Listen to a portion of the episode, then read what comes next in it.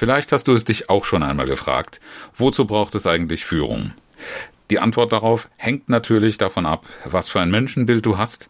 Und so kann das sehr, sehr unterschiedlich ausfallen. Aber egal aus welcher Richtung du kommst, im Kern wird es immer darum gehen, mehr zu erreichen.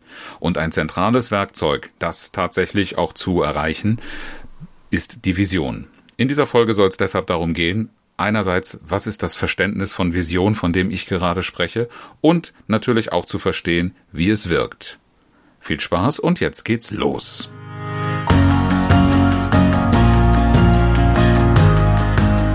Herzlich willkommen zu Führen im Team, deinem Podcast für Führungskultur und gute Teamzusammenarbeit. Mein Name ist Oliver Bayer. Ich helfe Teams, ihre Zusammenarbeit zu stärken und Erfolge zu feiern, ohne Verantwortung abzuschieben.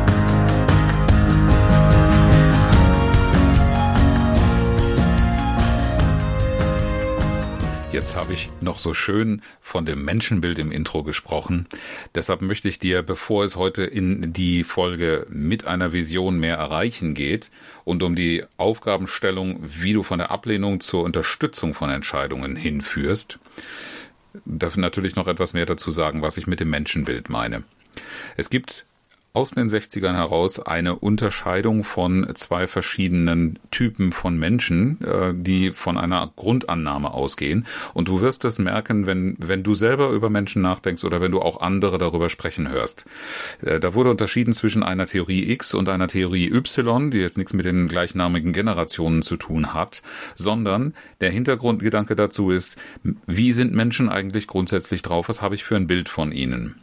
Die eine Seite geht davon aus, dass Menschen grundsätzlich kontrolliert werden müssen, weil sie sonst nicht das tun, was sie tun sollen oder was gut ist. Das heißt, ohne Kontrolle passiert nicht das, was eigentlich passieren sollte.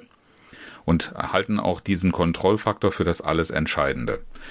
Die Konsequenz daraus ist natürlich, dass Führung etwas sehr Enges, etwas sehr, sehr Straffes sein muss und äh, das in erster Linie direktiv erfolgen und nicht so sehr auf ähm, Mitdenken und Mitverantwortung setzen soll. Denn für die beiden letzten Faktoren braucht es ein anderes Menschenbild. Das ähm, geht zurück auf McGregor, der äh, als Theorie Y formuliert hat oder auf der Basis. Menschen haben grundsätzlich eine positive Absicht. Sie wollen etwas erreichen und brauchen natürlich einen entsprechenden Gestaltungsraum. Sicherlich auch Anleitung, sicherlich auch andere Dinge, die in beiden Menschenbildern dann äh, irgendwo relevant vorkommen. Aber der Ansatz, das merkst du schon, ist ein ganz anderer. Ich appelliere sicherlich an einen Menschen, den ich im Theorie Y-Bild habe, als einen Eigenverantwortlichen, der etwas erreichen will, ganz anders. Und ähm, der wird auch eine andere Kommunikation von mir erwarten. Für beide ist aber trotzdem hilfreich, mit einer Vision zu arbeiten. Eine Vision, ähm, je nachdem vorher du diesen Begriff mal gehört hast, ähm, ist für mich jetzt nichts, was irgendwo in höheren Sphären übersinnlich, esoterisch oder wie auch immer angehaucht ist, sondern eine Vision ist etwas, das ganz handfest ein Leitbild darstellt auf das alle schauen können, das durchaus ein bisschen fantastisch oder ja, ein bisschen größer als das, was du im Moment als realistisch empfinden würdest, sein darf. Und das aufgrund dessen aber eben die Möglichkeit bietet, diesen Wunschzustand als Orientierungsbild zu nehmen. Das ist ein Bild, vielleicht ein sehr idealistisch gezeichnetes Bild für alle miteinander, das aber so viel enthält, dass jeder etwas in diesem Bild wiedererkennen kann.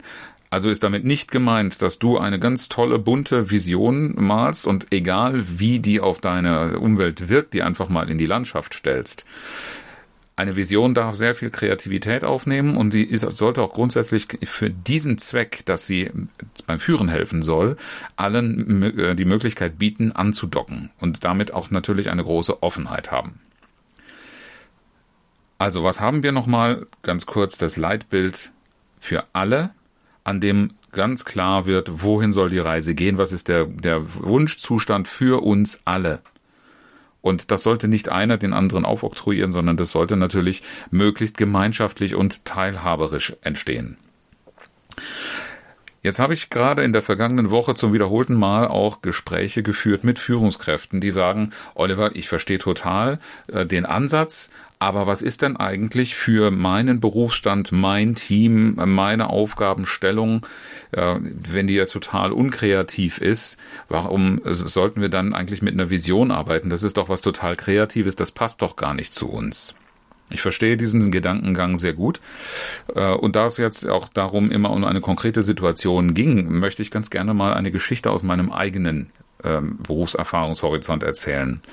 Das ist etwa 20 Jahre her, da habe ich in einer Personalabteilung gearbeitet, eines international agierenden Unternehmens, Projektgeschäft. Und wir haben damals die Situation gehabt, dass unsere Finanzbuchhaltung ein veraltetes System aus der Vergangenheit nicht mehr fortsetzen konnte. Wenn du mitgerechnet hast, vor etwas über 20 Jahren hatten wir das Jahr 2000 Thema in der EDV, in allen Systemen, die nicht sehr modern aufgestellt waren. Es ist damals eine Unzahl von Programmierern beschäftigt worden, um Systeme, die keine Alternativen geboten haben, irgendwie zur Jahr 2000 reif zu machen. Für unsere Finanzbuchhaltung und deren System war das damals keine Option, weil man neben dem reinen Anpassen auch noch weitere Wünsche Wünsche umsetzen wollte. Spezielle Auswertungen für Projekte waren da gewünscht und äh, sehr viel individuelle Gestaltung. Und das bot dieses System einfach nicht mehr, denn die Pflege war gar nicht mehr angeboten worden. Es war ein äh, ganz alter Unix-Rechner. Schon zur damaligen Zeit eine nicht mehr zeitgemäße Technik. Heute redet da auch kaum noch jemand davon. Jedenfalls da ist dieses Einführungsprojekt damals als ein Finanzbuchhaltungsprojekt gestartet. Wir haben aus der Entfernung, also aus der Entfernung hieß Personalabteilung, die nicht unmittelbar mit diesem System äh, zu arbeiten hatte, so wie der ursprüngliche Plan war, zugesehen, welche Schwierigkeiten ein solches Problem, äh, Projekt äh, einfach mit sich bringt, ähm, haben dabei gesehen, wie ähm, man sich schwer getan hat und wie lange das alles gedauert hat. Dementsprechend ist bei uns die Skepsis gewachsen, denn man hat uns nicht sehr viel Einblick äh, gegeben, sondern nur das, was so in Kaffeeküchengesprächen darüber gesprochen wurde, ist gelandet. Und auf einmal kam dann die Anforderung auf uns zu. Ähm, das ist ja ein ERP-System. Es ging um Navision Financials und ähm, vermeintlich das modernere System zu, zu allem, was wir sonst äh, einsetzen, sollten wir unsere HR-Systeme da rein integrieren. Und so wie man uns das vorstellte und vor, vor dem Erfahrungshorizont, vor den Beobachtungen, die wir gemacht haben, war natürlich bei uns zuerst einmal die Idee, oh, da kommt aber eine Menge Mehrarbeit auf uns zu. Und was wir bei den Kollegen dann schon gesehen haben, die Funktionalität ist nicht so flexibel und so leicht beeinflussbar. Äh, sprich, die Art und Weise, wie wir unsere Arbeit machen, wird in Zukunft ganz erheblich eingeschränkt werden. Und ähm, die Zuverlässigkeit des Systems im Vergleich zu den Systemen, die wir schon eingesetzt haben. Also wir sind damals mit, mit äh, dem Standard am Markt für Gehaltsabrechnung zum Beispiel in Datev gewesen. Und äh, dann zu sagen, von dem, was wir da haben, äh, was, was sehr verbreitet ist, wo wir viel Support erfahren, in ein diesbezüglich relativ unerfahrenes System reinzuwechseln, das war für uns vor allen Dingen etwas, was sehr, sehr viel mit Unsicherheit zu tun hatte. Man merkst schon, wenn du diese Ausführungen hörst, unsere Bereitschaft, das zu unterstützen, war nicht besonders ausgeprägt. Wir haben sehr viel Widerstand geleistet. Und das ist eine Situation, die mich sehr daran erinnert äh, oder ich, an die ich wieder erinnert werde, wenn ich aktuell mit Führungskräften darüber spreche, weil zurzeit sehr viel Digitalisierung stattfindet und genau die Einführung, die Umstellung solcher Systeme, die Vereinheitlichung, die Integration verfolgt wird. Was dabei oft ver vergessen wird, das ist die Argumentation, wozu soll eigentlich diese Umstellung gut sein? Und auch das ist man uns damals in der Kommunikation schuldig geblieben. Keiner hat sich die Mühe gemacht, außer der Anforderung, ähm, äh, die, die zu stellen, irgendeine Motivation, eine Vorstellung, eine Idee mitzugeben, wozu das Ganze dienlich ist. Somit sind wir dann mit unserer Vorstellung, was da auf uns zukommt, allein gelassen worden und haben natürlich keinerlei Bereitschaft entwickelt, diese Veränderung mitzugestalten äh, oder auch den Nutzen darin zu suchen. Denn den hat man uns gar nicht angeboten, den hat man uns gar nicht in Aussicht gestellt. Als kleine Beisp kleines Beispiel dazu, äh, wozu könnte eine solche Umstellung gut sein? Das habe ich dann im Nachhinein Stück für Stück herausgefunden und auch dementsprechend diese Systemumstellung begonnen zu unterstützen, wenigstens in Maßen. Da ging es natürlich um eine bessere Datenverfügbarkeit für Statistiken, für Auswertungen, die nicht nur unseren Abteilungszwecken dienen, sondern firmenübergreifend. Es ging auch darum, weniger Redundanz zu haben, denn die Daten, die man dann auswerten musste in diesem System, die mussten zusätzlich eingegeben werden, während sie in anderen Systemen ebenfalls vorgehalten worden sind. Ganz nebenbei damals auch noch in sehr leicht zu handelnden Excel-Dateien oder Word-Dokumenten. Und äh, das sind dann sind zwar leicht zu erstellende und für die Anwender leicht zu beherrschende Größenordnungen, während dieses große System zentral gemanagt, man kommt in eine große Abhängigkeit. Also man braucht natürlich eine starke Motivation, wozu das gut sein soll, warum ich mich darauf einlassen soll. Unabhängiger und reibungsloser Workflow zwischen Abteilungen war etwas, was eigentlich dahinter beabsichtigt war, wozu aber niemand Gespräche geführt hat. Man hat schlicht gesagt, jetzt haben wir dieses teure System. Natürlich hat man damals auch ordentlich Geld in die Hand genommen und äh, ausgegeben und jetzt wollte man auch den Nutzen davon vergrößern. Nur das hat ja mit uns erstmal wenig zu tun, wenn wir nicht verstehen, auf welcher Ebene dieser Nutzen entsteht. Für uns war ja erstmal nur die Konsequenz mehr Arbeit und mehr Unsicherheit da. Kurzum, es fehlte die Führung und ein übergeordnetes, und hier kommt das Leitbild. Wozu soll das eigentlich gut sein? Denn bis dato war Navision Financials für uns nur die ganz konsequente Nachfolgesystematik oder, oder Programmatik für das äh, System, was nicht mehr zeitgemäß war. Und damit hatten wir nichts zu tun. Und das, wozu man es einführt, das, wozu das führen soll und was man vielleicht auch langfristig damit verfolgt, dazu wurde überhaupt keine Idee mitgegeben. Ich würde nicht mal behaupten, dass es die nicht gegeben hat. Wir haben nur schlicht nichts davon zu sehen bekommen und hatten damit natürlich auch nicht die Möglichkeit, uns an sowas mit zu orientieren und uns leichter damit zu tun.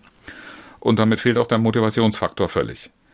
Der Bezug auf Entscheidungen und Maßnahmen, von denen wir unmittelbar betroffen sind und auch unsere Teams, die wir führen. Das, da darfst du jetzt auch für dich selber überlegen, wo in dem Alltag das bei dir auftritt. Sicherlich wirst du auch solche Entscheidungen kennen, die du dann vielleicht sogar nicht mal selbst getroffen hast, aber in verantwortungsvoller Funktion weitertragen musst und dafür sorgen darfst, dass die umgesetzt werden. Und dann schau dir das mal genauer an, wie sehr da ein Angebot zum Verständnis und zur Kooperation gemacht wird. Ich habe gerade dieses Beispiel deshalb gewählt, weil äh, genau wie in dem Gespräch dieser Woche der Gedanke aufkam, naja, so ein unkreativer Bereich, ähm, warum braucht er eine Vision? Wir haben hier von einem Buchhaltungssystem gesprochen, das außerdem Personalverwaltungsaspekte mit abdecken sollte. Und natürlich sind das beides Bereiche, in denen ich sagen würde, Kreativität ist nicht ganz oben auf der Liste der Attribute für die geeignete Besetzung von Stellen. Aber Selbstverständlich hilft ein kreatives Leitbild im Sinne von, wozu wollen wir in Zukunft in der Lage sein, welchen Beitrag wollen wir leisten und wie wollen wir auch in das Geschehen mit eingreifen und äh, mitgestalten. Da kann eine Geschichte dazu, ein Bild, das mal diese höhere Zielsetzung und die etwas langfristigere Entwicklungsperspektive visualisiert, so dass jeder versteht, der sich das anschaut, wo wir uns eigentlich sehen wollen und wohin wir uns entwickeln wollen. Da hilft ein solches Leitbild ungemein. Denn wir können bei jeder Entscheidung daran andocken und können sagen, wozu soll das dienen? Eine Vision stiftet grundsätzlich Orientierung. Das wäre jetzt an diesem Beispiel sehr leicht möglich gewesen, wenn man unter dem Dach der Einführung gesagt hätte, wir setzen uns für dieses Projekt folgende größere Zielsetzungen, weil wir langfristig einen bestimmten Stand, eine bestimmte Qualität erreichen wollen. Und wenn ich das so anschaulich mache, dass das bei jedem ankommt, dann stifte ich damit auch Motivation. Eine Vision ist nicht nur dazu da, reine Orientierung zu geben, sondern auch Motivation zu stiften, wenn ich sie so gestalte, dass sie gut von den anderen angenommen werden kann. Und dabei empfiehlt sich durchaus auch ein Vorgehen, bei dem die anderen teilnehmen können, sodass ein gemeinsames Bild entsteht. Und in diesem Prozess besteht außerdem noch die Chance, sehr viel Verbindung herzustellen. Einerseits Verbindung, das war bei uns damals ein großes Kapital, weil es ein inhabergeführtes Unternehmen war mit langjähriger Tradition. Da wurden sich viele Geschichten aus der Vergangenheit erzählt und die in eine solche Vision mit einzubetten und damit zu zeigen, die Perspektive, in die wir gehen, steht in einer bestimmten kontinuierlichen Tradition. Auch das ist etwas, was eine Vision leisten kann. Also ein unglaublich starkes Werkzeug für die Kommunikation in der Führung, in der ich nicht nur technisch anweise, was jetzt dran gebraucht wird, sondern ganz, ganz tief verankert auch ein Warum damit hinzugehen. Und damit schaffe ich mit einer Vision drei wesentliche Aspekte. Erstens, ich fördere Entwicklung, indem ich Menschen aktiviere. Denn dadurch, dass sie Motivation in dem Bild finden, haben sie auch einen Grund für die Entwicklung und damit arbeiten sie in ihrer eigenen Motivation. Zweitens, für die mehr problemorientierten Menschen, Probleme zu lösen, ist auch hilfreich, denn eine solche Vision öffnet durchaus den Blick und das Denken und weckt damit Kreativität. Ich rede hier nicht von Problemen, die Alltagsprobleme sind, die äh, hunderte von anderen Menschen auch schon mal hatten und gelöst haben und deren Lösungsweg nachzuvollziehen. Ich spreche von Lösungen für eigene Probleme, die bisher so noch nie gelöst werden konnten. Und der dritte Punkt ist auch eine nachhaltige Umsetzung. Eines der größten Probleme, eine der größten Herausforderungen in Veränderungsprozessen, dass ich nicht nur sage, wie es tatsächlich neu läuft und diesen Weg finde, sondern ihn auch beschreite. Veränderungen mitzugestalten hilft dabei ungemein, weil damit jeder, der in dieser Veränderung mitgehen, mitkommen soll und auch Teil der Entwicklung und Veränderung werden soll, auch die Möglichkeit hat, das so zu gestalten, dass er oder sie damit besser äh, rumkommt. Damit ist hoffentlich klar geworden, dass ich unter Vision nicht irgendein Bildchen verstehe, das in einem Seminar gemalt wurde und weil der Trainer daran appelliert hat, jetzt im Aufenthaltsraum oder in, im Büro vom Chef hängt, sondern dass es ein Leitbild ist und das kann ich auf jedem Unternehmen verankern. Die Empfehlung, die wir immer wieder geben, ist, das nicht nur in einem einzelnen isolierten Bereich zu machen, sondern am besten top-down für das Unternehmen zu entwickeln, für einen Leitungskreis, für die interne Zusammenarbeit, für jedes Team auf den verschiedenen Ebenen und am Ende ist das natürlich eine Empfehlung Empfehlung für jeden Einzelnen. Wie stelle ich mir eigentlich meine eigene Zukunft vor? Wenn das der jeweilige Wirkungsbereich ist und wenn wir hier unter Beteiligung aller Betroffenen äh, gearbeitet haben, dann ist das ein Kinderspiel daraus, Strategien abzuleiten die die Richtung für das äh, äh äh, für das Leitbild aufgreifen und damit verschiedene Wege aufzeigen, die ähm, dazu führen, dass wir auch uns in diesem Leitbild nähern. Der Anspruch ist nicht, dass wir es irgendwann 100 Prozent in jedem Detail erfüllt haben, denn sowas kann sich im Laufe der Reise auch verändern. Und was uns jetzt unmittelbar in die Handlungsfähigkeit bringt, ist natürlich, wenn wir aus diesem Konstrukt von Leitbild und von Strategien auch noch konkrete Ziele ableiten können. Denn dann haben die Ziele, ich habe schon öfter in anderen Podcast-Folgen darüber gesprochen, die Qualität, dass sie auch motivieren, dass sie Relevanz ausstrahlen und dass sie auch einen guten Grund darstellen, wirklich eine Herausforderung anzunehmen.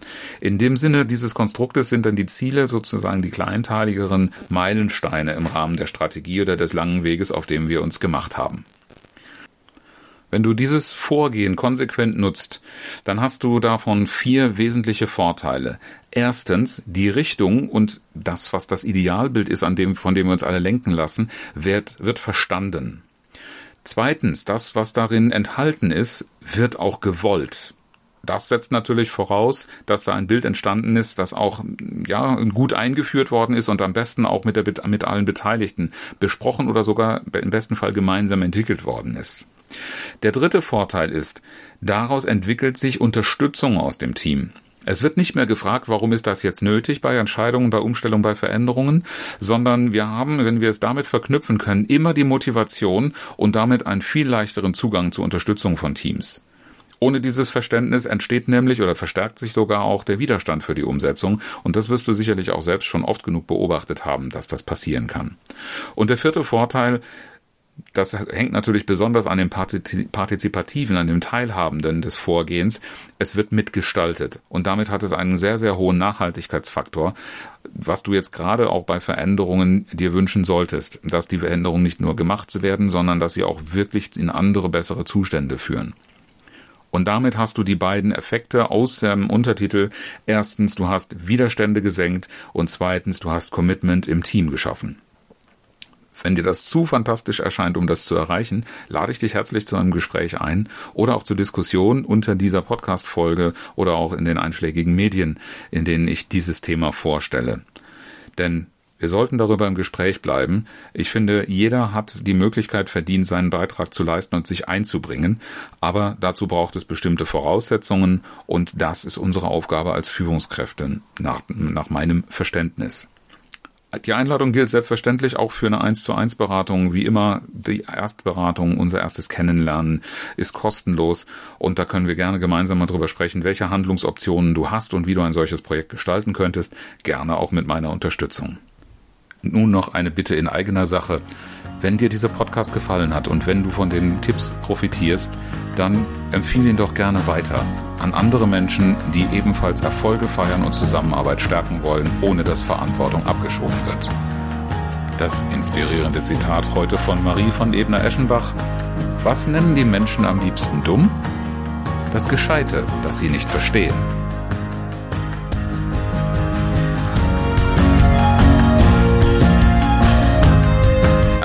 Fürs Zuhören und schön, dass du dabei warst. Bis zum nächsten Mal in diesem Podcast, wenn es heißt Führen im Team, Zusammenarbeit stärken und Erfolge feiern, ohne dass Verantwortung abgeschoben wird. Ich freue mich auf dich.